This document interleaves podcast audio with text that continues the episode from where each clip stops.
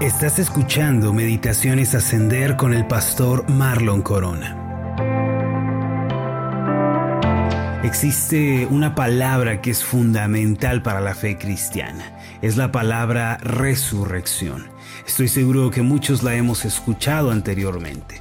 Esta sencilla palabra está incrustada en el centro de nuestras creencias cristianas y es el punto determinante de todo lo que creemos. La palabra resurrección proviene de la palabra griega anástasis, que significa estar de pie otra vez o levantarse nuevamente. Sin embargo, ¿por qué es tan importante esta palabra? Permítame explicarle. De acuerdo con la Biblia, Dios creó a Adán para que éste viviera para siempre. Esto podemos saberlo al leer Génesis capítulo 2 versículos 16 y 17 donde dice, y mandó Jehová Dios al hombre, diciendo, de todo árbol del huerto podrás comer, mas del árbol de la ciencia del bien y del mal no comerás porque el día que de él comieres, ciertamente morirás mientras el hombre creado por Dios fuera obediente al mandato del Señor, podría vivir para siempre disfrutando del mundo abundante que Dios ordenó. Sin embargo, como todos sabemos, Adán y Eva desafiaron la autoridad de Dios, se rebelaron contra él y cayeron de la gracia. Como resultado, no solo quedaron arruinados y bajo los efectos de la maldición, sino que abrieron la puerta a un enemigo terrible, la muerte. Romanos capítulo 5 versículo 12 dice de esta forma, Por tanto, como el pecado entró en el mundo por un hombre y por el pecado la muerte, así la muerte pasó a todos los hombres por cuanto todos pecaron. En este pasaje el apóstol Pablo nos enseña que el pecado entró en la escena mundial como resultado de las decisiones equivocadas de Adán. Sin embargo, el pecado no vino solo, sino que trajo consigo la muerte. En consecuencia, la muerte fue traspasada a toda la humanidad. Esta es la razón por la que todos tenemos que morir. La muerte es el poder y es el aguijón del pecado. Es decir, por la presencia del pecado es que la muerte predomina en el mundo. Primera de Corintios capítulo 15 versículo 56 dice, ya que el aguijón de la muerte es el pecado y el poder del pecado la ley. Dicho de otra forma, la razón por la que sabemos que el pecado tiene poder y que está presente en el mundo del día de hoy es porque la muerte predomina y es una realidad para todas las personas. Ya que todos tenemos que morir, podemos concluir que todos estamos bajo el poder del pecado. Sin embargo, si hubiera alguien que pudiera eludir y vencer la muerte, entonces podríamos concluir que tal persona también tiene poder sobre el pecado y es más fuerte que él. Este es un razonamiento muy lógico. No obstante, desde Adán hasta nuestros días no ha habido ningún ser humano terrenal que pueda volver del otro lado de la tumba. La muerte es algo definitivo para todos nosotros y así confirmamos que el pecado es una realidad en el mundo. ¿Habrá alguien, mis amados, que tenga poder sobre la muerte? ¿Habrá alguien que pueda derrotarla? El mensaje del Evangelio que predicamos y que tanto amamos es un mensaje de esperanza que dice que Jesucristo, el hombre celestial, vino al mundo, dio su vida en la cruz y se levantó de entre los muertos al tercer día. Tres días después de haber sido crucificado, las mujeres que seguían a Jesús vinieron a buscarlo al sepulcro para ungir su cuerpo. Al llegar leemos que un ángel del Señor les dirigió unas palabras en Lucas capítulo 24 versículos 6 y 7. No está aquí, sino que ha resucitado.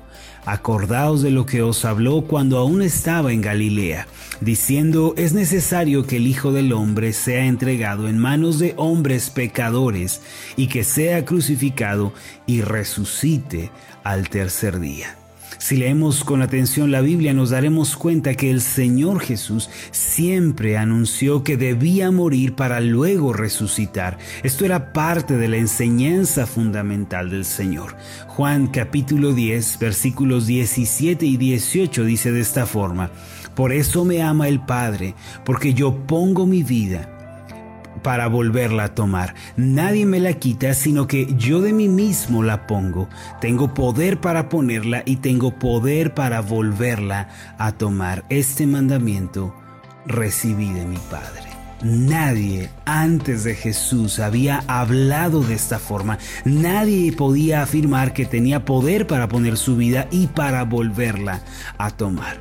Además de esto, él mismo proclamó ser la resurrección.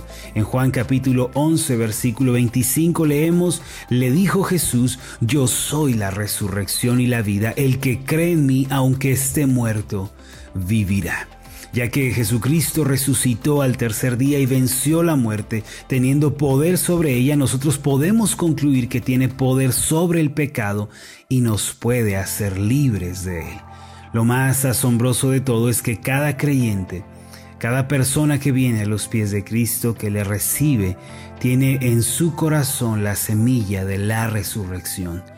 Al haber creído en Cristo, hemos resucitado con Él y el poder de una nueva vida está operando en nosotros. Así como lo dijo el Señor, aunque esté muerto, vivirá.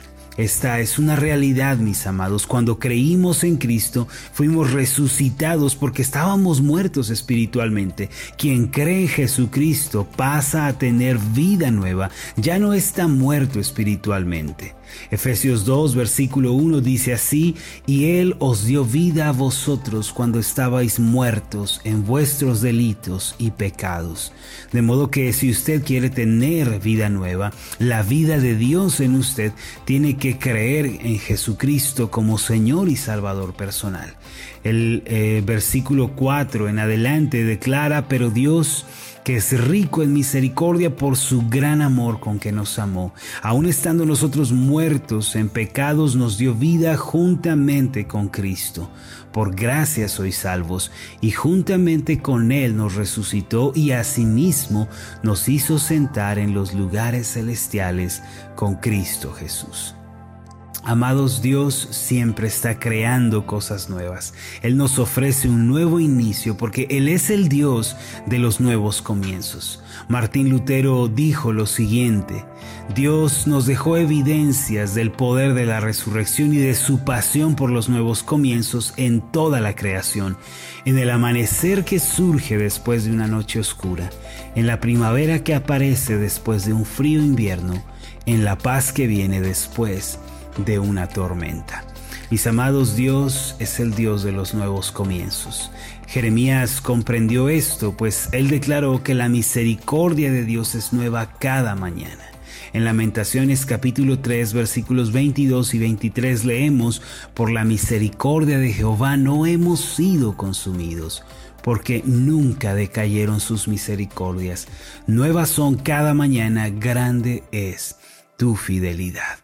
Así que en este mismo día, si usted cree en Cristo, pone toda su confianza en Él, recibirá el poder de la resurrección en usted. Este poder no, está solo reservado para el futuro, sino que es una realidad para el presente, una realidad que opera en nuestra vida el día de hoy. Este poder que venció a la muerte está en nosotros por medio de Cristo y es el poder que también puede enfrentar las adversidades de la vida. Aunque usted esté atravesando momentos oscuros, adversos, dolorosos, si cree en Cristo podrá levantarse, salir vencedor, pues el poder que vence a la muerte está en usted. Si está frente a un desafío o un problema, usted puede atravesarlo junto a Cristo, quien es el autor de la vida y el vencedor de la muerte. En Cristo hay esperanza viva y poder para vencer. Aunque todo a nuestro alrededor sea muerte, sea desesperación, en Cristo tenemos esperanza. Primera de Pedro 1, versículo 3 dice, bendito el Dios y Padre de nuestro Señor Jesucristo que según su grande misericordia nos hizo renacer para una esperanza viva por la resurrección de Jesucristo de los muertos. Por lo tanto, reciba a Cristo, rinda su vida ante Él, confíe solamente en su sacrificio perfecto y su destino cambiará de muerte a vida, de desesperanza total a esperanza absoluta. Vamos a hacer una oración.